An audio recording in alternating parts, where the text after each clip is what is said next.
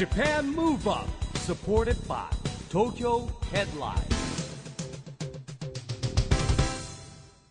こんばんは。日本元気にプロデューサーの一木広治です。ナビゲーターのちぐさです。 Japan Move Up この番組は日本を元気にしようという東京ムーブアッププロジェクトと連携してラジオでも日本を元気にしようというプログラムです。はい。また都市型フリーペーパー東京ヘッドラインとも連動していろいろな角度から日本を盛り上げていきますさあ市木さん、はい。最近は夢の課外授業にお邪魔してインタビューすることも増えてきたと思うんですが、うん。結構な頻度でこの夢の課外授業開催してるんですよね。月にしたら平均2回ぐらいですかね。まあ本当はねもっとやりたいんですけどもあのこれ公募してまして、はい。1年間で300通ぐらい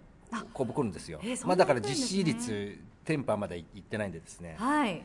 ただねやっぱねボランティアでみんなのスケジュール合わせていくもんでですね。皆さんお忙しい本当にあの、講師と言っていいんですかねあの夢そうですね。の課外授業される方、お忙しい今をときめく方々ばかりですもんね、でもねみんなよりは子供たちに夢をってやってますんで、うん。逆に子供たちに元気もらったっていうねみんな口を揃えて言いますね。うんまあ、今子どもたちに夢をってありましたけど改めてこの夢の課外授業ってどういう趣旨でされてるんですか、いや本当にもうそのままですよ。子供たちに夢を持って物事に挑戦してもらおうと、ん。それにはそういうことを達成してきた人たちがね、はい。言うことが説得力があるじゃないですか、うん。ということで始めて2000年に始めてね早17年目みたいな。17年。そうですよ。でまたあのジャンルが幅広いですよね。まあそうですね。 EXILE からうん。氷川きよしまでいますからね、あ氷川きよし。氷川きよしさん一回だけやったんですけども。ですか？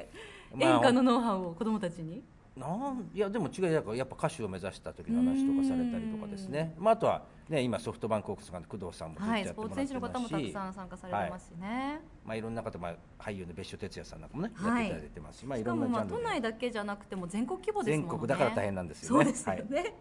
まあでもそれでも現在はまあ月2回くらい行まあ、われている、活力ですね。やっぱね、はい子供たち見ると元気出ますよ、うん、そんな夢の課外授業なんですが今回も番組でそちらにお邪魔したいと思います、えー今回はですねえー3月11日東日本大震災の日なんですけれども、まあ、僕のね誕生日にもなってしまったんですけれども、えー僕はですねだから誕生日来るたびにねやっぱりこれ東日本大震災受けたね、えー東北復興をやらなきゃいけないという気持ちを新たに持つんですけれども、まあ、その仙台でですね夢の課外をやってまいりました。はい。今回はどなたが参加されたんですか？今回はですね EXILE でもあり三代目 J SOUL BROTHERS from EXILE TRIBE のですね小林直己さん。はいえーそれからですね Happiness のメンバーに行ってもらってですね、えーやってまいりました。はい、それでは早速ですがその模様をお聞きください。Japan Move Up。Supported by。東京ヘッドライン。この番組は東京ヘッドラインの提供でお送りします。Japan Move Up さあ今回の夢の課外授業に参加してもらいました小林直樹さんにお話を伺います。まずはお疲れ様でした。ありがとうございました。ありがとうございました。一木さん夢の課外授業と EXILE TRIBE のメンバーの方々ってお付き合い実はすごく長いんですよね、まあそうですね。夢の課外授業自体は2000年からやってるんですけども、えー2006年からお、えー、EXILE はですねヒロさんとウサさんから始まりましてもうそれから11年11年。はい直樹さんももちろん今回初めてではないそうですね。これまでもあの岩手県をはじめとする各地、まああの石木さんともいろいろなことをこうあの例えば教わったりとか、いろんなお話を聞いたりしていて、あの自分も夢の課外授業には率先して参加させていただきたいという思いも伝えさせていただいてたので、今回またこういう機会いただけて嬉しかったです。はい、しかもまあ今回は東日本大震災が発生した3月11日に宮城県仙台市で東北の子どもたちと一緒に開催したというところで、まあ普段の夢の課外授業とはまたちょっと違った意味意義もあったと思うんですけどそうですねまずあの東北に関して言いますと、えーまあ、東日本大震災があった時からですね、えー中学生ライジングサンプロジェクトというのをスタートしまして、はい。まあ、もちろん EXILE が復興支援ソングを作った「ライジングサンという曲なんですけれども、まあ、そのあのダンスカリキュラムをですね作って毎年、えー東北の中学生に教えてまして、ん。で毎年必ず発表会をやるというはい。カリキュラムをやっててですね、うん。えーまあ、これね、えー直樹さんも参加してもらってるんですけれどもあのこれずっと続けていてですね、えーまあ去年は、えー東日本大震災があった後の初めての東北開催の岩手国体このフィナーレにですね、東北の中学生とまた EXILE メンバーが踊ったということもありましてですね盛り上がりでこれはもう、はい引き続きもうこれね6年経ちましたけども、えーこれ風化させずにずっとやっていこうということで思っています。はい。直樹さん今日の授業いかがでしたか？はい、今日は、まあ、あのそんなに多分ダンスをしっかりと習ったことのない生徒の皆さんうん。ばかりだなと思っていたので、できるだけ楽しんでいい思い出になるようにそういうところを心がけてあの同じ LDH のメンバーのハピネスのメンバーにも来ていただいて、はいメンバーやったんですけども5人と。はいメンバー5人と。はい。したんですけどもあの思いのほか皆さんすごく上手で、ねえ私も拝見しましたけど、はい上手で覚えも早くて。なんだ体体育でやってるからですかね。そうですね。あと今日実際ダンススクールちょっと行ってますって子も何人かいましたよね。て。あとそのライジングサンの踊り自体もあのすごく知っているというか踊ったことのある方も多分あのいたという話を聞いたのでそれはなんていうんですかねやっぱそのエネルギーに驚きましたし皆さんの男性の。でこうやっぱ言葉だけではなく一緒に汗をかいて一緒に同じ振り付けを踊るっていうことでしかもライジングサンだったのでなんか僕としてはすごく短い間だったんですけどもすごくたくさんのコミュニケーションを取れたような感じがしています、まあでも教え方うまいですよねやっぱりね。そうなんですリラックスさせたでしょ今日。まずジャンプからでいいんですよっていうところから入ってるのがうんうんうまい教え方だなと思ってあの難しいじゃないですかあのジャンプして踊るところ。まずジャンプからでいいんだよっていう。そうですね。一番あの印象的な振りですよね、はい。サビのパートのうん。頭の部分の、そうですね。ジャンプしてこう足蹴るみたいなとこ。ろけどでこれ蹴るとこできなくてもジャンプだけしてればそう見えるからそうですはいそう。っていう。ところ安心しますよね。それ最初に先生に言ってもらうとね。入りながらもでも最終的にできてたじゃないですか。そう。できてましたね、で今回女の子多かったですけど2人だけ男の子いたんですそうよねですね。が学校のジャージがすごい可愛らしくて、もう抱きしめたいと思いながら一番近いところでねちょっと見学してたんですけど、最初結構戸惑ってたんですよ2人。そうですよね。私目の前だったんでもうガン見しちゃってそれがまたプレッシャーだったかなと思うんですけど、でもあのどんどんほぐれていってあと、はいあの直樹さんももちろんハピネスのメンバーの皆さんとか特に楓さんがね、もうはい。つきっきりでほぼ教えていて最終的には習得していくっていう、なんかあの楓自身もこうはいいうふうにあのレッスンをすることってあまり経験なかったようで、やっぱあの2人の男の子あの2人がなんかこう諦めずにこう最後までこう努力してる姿を見てなんか逆に自分がそういう勇気をもらったっていうことを言ってたのでなんかこういう機会って本当に素晴らしいなっていうふうに改めて思いました。うん。あのダンスレクチャーの後にはちょっとしたトークセッションの時間なんかもあって、まあ、あの子どもたちとあとは親御さんも交えてうん。和気あいあいとしたね、うん。えー時間がありましたけど、その中で直樹さん、以前インストラクターみたいなことデビューされる前にはい。少しされてたんですか？でハピネスの子たちがまだデビュー前でその時生徒だったっていうお話があったと思うんですけど。そうですね。それこそその EXILE と夢の課外授業があの一緒にやらせていただくようになって2006年当時には僕はまだダンスインストラクターであのそれこそ EXPG という学校で LDH の学校で教えていてで子どもたちの引率をしていたり、へえまあ、その中にハピネスのメンバーがいたりしていたのでまさかこうしてね今11年経って一緒にここ仙台であの、まあ、岩手県のあの子どもたちにライジングサンをレッスンしているなんて思ってなかったんですけども、でもやっぱそれももちろんダンスだけには限らないんですけども何かこう好きなものを通じてそれをこう追い続けてきた経験であったりその中で感じたこと出会った人が今につながっていると思うので、まあ、あの子どもたちにも伝えさせていただいたんですけどもまずは好きなことを見つけられたらいいねと。でもし見つけたらそれを自分の納得いくまで追求したらいいねってでそれが実際に、まあ、もちろん夢っていろんな形があるので叶う夢もあれば、まあ、叶わない夢もあると思うんですよ僕は。でもやっぱ叶った夢っていうのを追い続けたものだけだと思うのでなんかそういう経験を通していろいろチャレンジすることであったりまたやっぱ僕たちの未来だと思うのであの世代の子供たちっていうのは。だからそういう風な存在になってもらえることでやっぱり僕らの夢もつながっていくのかなっていうのをなんか改めて感じた今日でしたね。うん。ライジングさんっていうすごくまあ EXILE の皆さんにとってもまあ意味のある思いのこもったはい、曲を実際に東北の子どもたちも熱い思いがこう踊ってて今日私たちもねうん。拝見させてもらいましたけどやっぱすごいパワーが伝わってきましたし、はい。最後あの振りでこう同じ方向を向いてこう未来を指さすような振りがあるじゃないですか。はい。あの瞬間やっぱすごい熱いものがうんあれは願いを叶える。あれはなんか本当にこれあのヒロさんを含めパフォーマーチームでダンスリハーサルをしていた時に悩んだところなんですよ、うんイントロのあの手の部分とええ。最後指をさしてうん。こう斜め上を見上げるっていうところ、でどうしようかどうしようかって言っていろいろなパターンを考えたんですけども、でもやっぱり少し斜め上を指をさしてそこをみんなで見つめるようなポーズになったのはやっぱ EXILE って自然とやっぱ集団なのでどこかを何か見つめる時にそこを指さして見つめるっていう動作がライジングさん以前からあって、でもそれはみんなの向かう先をみんなで見つめよううんっていうことは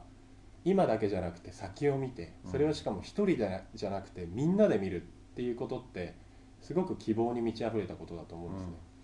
なんかそれをやっぱりこの「ライジングサンっていう曲は復興支援ソングとしてやっぱその当時エンターテインメントの無力さを如実に感じていたので本当に何をしていいのかなまた何ができるのか分からなかった時に復興支援ソングとして「ライジングサンをボーカルの淳が歌詞を書いた時に、うん。あここに向かっていこうっていうふうにみんなで意思を統一してそうなった時にじゃあ皆さんで一緒に歌って皆さんで一緒に踊れるものにしたいよねってなった時にあの振り付けが決まったという。か、だったので逆に今こうしてそういうふうに感じてくださったのはなんか僕らもまた一周してうん。ライジングサンがそういうふうに届いてくれてたんだなって嬉しかったですしなんか自分たちの知らないところでライジングサンが育ったと言ったらあれですけど、っていうふうになったんだなっていうふうに思いました今。ありがとうございます。さあそして直樹さんはもう EXILE に加入してこの3月で丸8年はい。経ったわけですけれどもそうですねますますお忙しくなって目まぐるしい日々だと思うんですがありがたい限りです。何かはい。最近特にここが変わったなって感じることありますか？最近は、まあ、EXILE と三代目 JSOULBROTHERS を兼任させていただいている中で、まあ、それこそ8年前はあの EXILE の中で一番年下だったので、まあ基本位置の立ち位置も真ん中の一番後ろっていうのもあって先輩全員の背中が見える立ち位置だったんですうん。それこそ本当に背中を追ってこう日々過ごしていて本当当時の記憶もちょっと曖昧なぐらい毎日がこう鈍行列車からある日急に新幹線に乗ったような感じだったので周りの景色が見えなくて。でもそれから8年経って3代目 JSOULBROTHERS ではリーダーという立場でまた今こうしてハピネスと一緒にあの東北に来てライジングさんをまたライジングさんの思いを僕が語っているってことはすごく不思議な感じもあるし今感覚としてしっくりきている部分もあるのでなんかそれを今度は自分なりの EXILE ってものを自分一人でも表現できるようになっていきたいなって思いがすごく今高まっている感じです。ちなみに立ち位置って今は変わってるんですか？今も真ん中の一番後ろです立ち位置はそこは変わらないん関係かったです関係ないですね。うん。8年経ってもそこはそこなん。ですすね。多分でかいからです。身長の問題でしたね。なるほどなるほどさあそして、えー、3代目のお話も今ありましたけれども、はい。3代目 JSOULBROTHERS のリーダーとしてもご活躍ですけれどもドームツアー、はい。お疲れ様でした、ありましたね。で3月の29日まもなくベストアルバムもリリースということで、ここもまたもう目白押しですね、予定が。はいありがとうございます。ベストアルバムが「THEJSB ワールドというタイトルであのデビューして7年経過するんですけども、その7年間のデビューシングルからあの最新シングルまで全てあのこの3代目の奇跡が詰め込まれていますし、まあ、メトロポリス前回のドームツアーが2回目のドームツアーだったんですけども、まあ、そのドームツアーに至るまでの一つ一つの点が線となって形になったものがやっぱりドームツアーだったのでやっぱここまでの奇跡を感じてこの1枚で感じていただけると思いますしなんか3代目のメンバー的にはなんか第1章が終わりを告げて第2章が始まるみたいななんか新たな扉が開いてなんかああ終わった疲れたっていうよりかはよし行くぞっていう感じになっているのでなんかそういったこれからの3代目をあの感じていただく上でもこのベストアルバム手に取っていただけたらすごく嬉しく思います。さすがリーダーですねう市木さん、んさすがですね。しっかり、はい。しっかりですねうん。私あのデビューされる前にすごいまだ普通の あのストリートダンサーだった頃にえものすごい直樹さんイベントでよく出てて、ええ私司会で、はい。もうソロバトルとかガンガン勝ってすごいえめちゃめちゃ目立ってたんですよ、でストリートで頑張ってるダンサーさんだなと思ったらある日突然、なんかもう新聞とかテレビで EXILE になってたっていうへ衝撃が今でも忘れられない、うん。昨日のことのように思うんですけどもうあれも8年前だったり、ーうん。3代目になったらもう7年うん。経ってるでまあすこれからまたさらに楽しみですよ超ねまああとダンスシーンでは超有名美人 MC まあ昔はね言わせたみたいな昔そんなは美人 MC ねそんなそんな今もういやいや。ブルドーザーのようにも回して回してね。回して。巻いて巻いて冗ございません談ですよはい、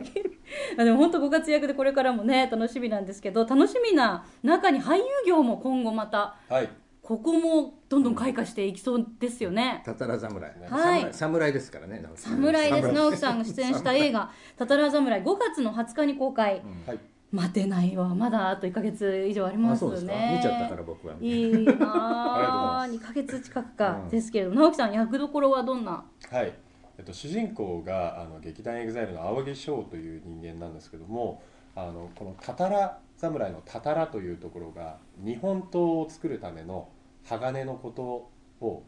あ、まあ、鋼を作る作り方をたたら吹きっていうんですね。だその「たたら侍」とタイトルにあるんですけどもその主人公の青柳は侍ではなくてその日本刀を作るための鉄を作る職人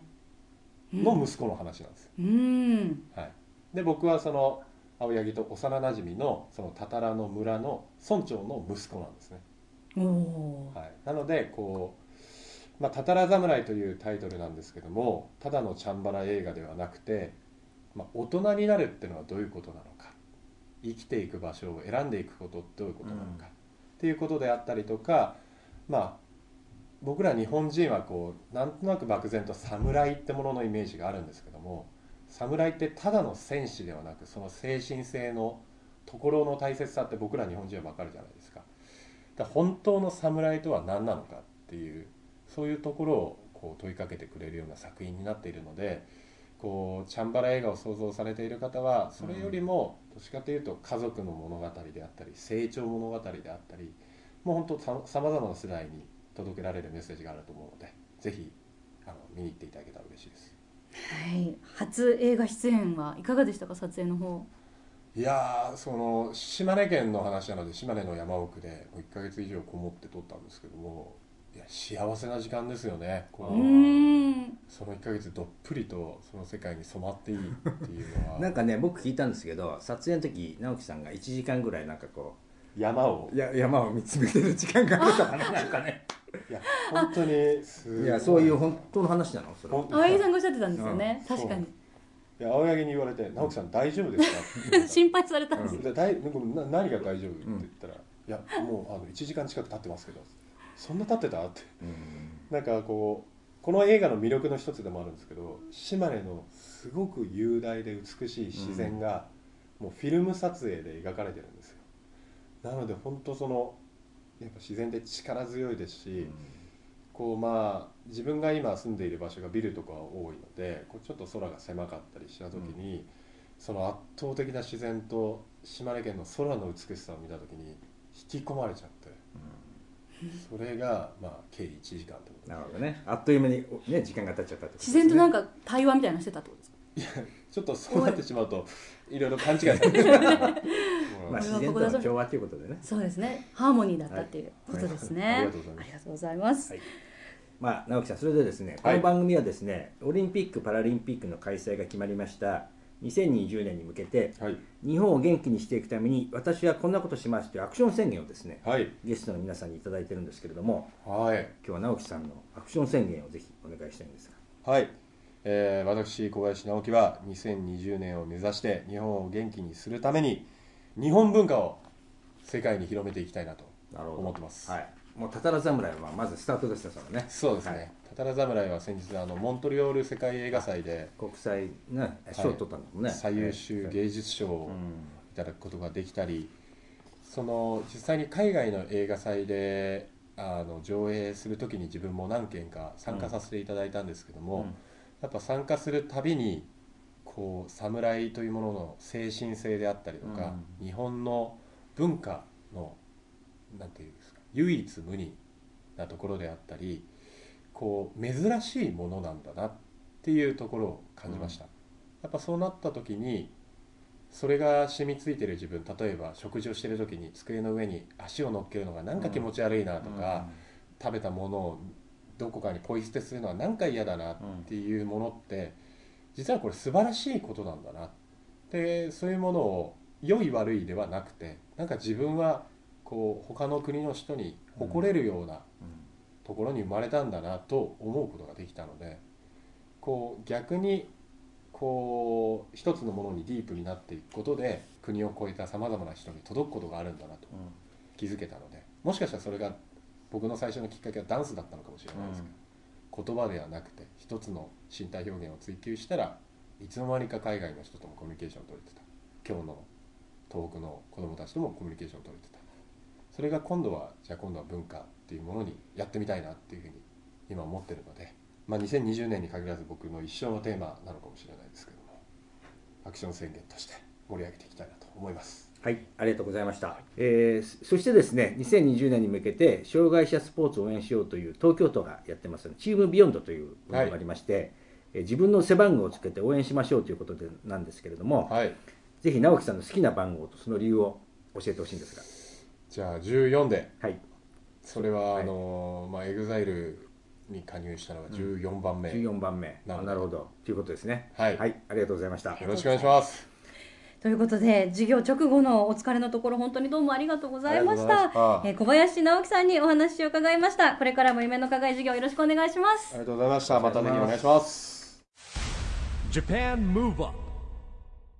ジャパンムーブアップをお聞きの皆さん、ハピネスの楓です、えー今回初めて夢の課外授業に参加させていただいたんですけど、えー本当にあの皆さんのエネルギーがすごくて、えー私たちも教える側として学ぶことも多くて本当にパワーをいただいたので、えーこれからもどんどんたくさん夢の課外授業に参加したいなと思いました、えーそして今日はですね私は圭介君と裕太君という男の子2人にライジングサンを教えたんですけどあの本当に2人は最初は恥ずかしがってあんまりこうなんか目を見てくれなかったりとかダンスも踊ってなかったんですけどこう教えていくうちにだんだんこうやる気を出してきてくれて諦めずにこうできなくてもこうずっとジャンプをしていたり一生懸命動こうとしてくれたのが嬉しかったですしなんかこれを機にダンスを好きになってもらってまた圭佑君と裕太君そして今日踊った皆さんと一緒に踊れたらいいなと思いました。今日は仙台校だったんですけど各 EXPG だったりいろんなところに夢の課外授業に行って皆さんと夢の共有や幸せの共有をこれからもしていきたいなと思います。それでは最後にハピネスの曲を聴いてください。ハピネスでリワインド。Japan Move Up. ということで今回は3月11日に仙台で行われました夢の課外授業に参加した小林直樹さんとハピネスの皆さんにお話を伺いました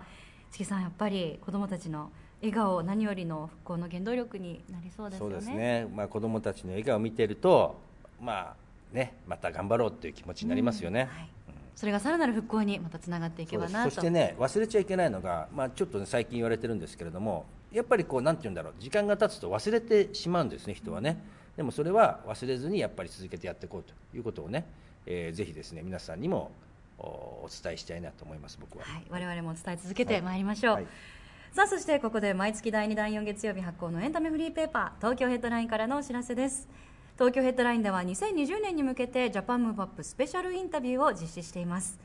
次回3月27日発行号ではさまざまな新しい取り組みをスタートさせている渋谷区長の長谷部健さんのインタビュー記事を掲載するなど2020年のキーマンと言われる方々にスポットを当ててお話を伺ってまいります今後もオリンピアンやパラリンピアン著名人の方々などのジャパンムーブアップスペシャルインタビューにご注目ください。またそれ以外にも東京ヘッドラインではオリジナル記事も満載です。発行日まで待てないというあなたはバックナンバーがすべて読める東京ヘッドラインのウェブサイトをチェックしてください。ということでジャパンムーブアップお別れの時間ですが次回も元気のヒントたくさん見つけていきましょう。はい、さあいよいよ東京でオリンピック・パラリンピックが開催されます。そんな2020年に向けて日本を元気にしていきましょう。はい。 Japan Move Up お相手は一木広治とちぐさでした。それではまた来週。 Japan Move Up supported by 東京ヘッドライン。この番組は東京ヘッドラインの提供でお送りしました。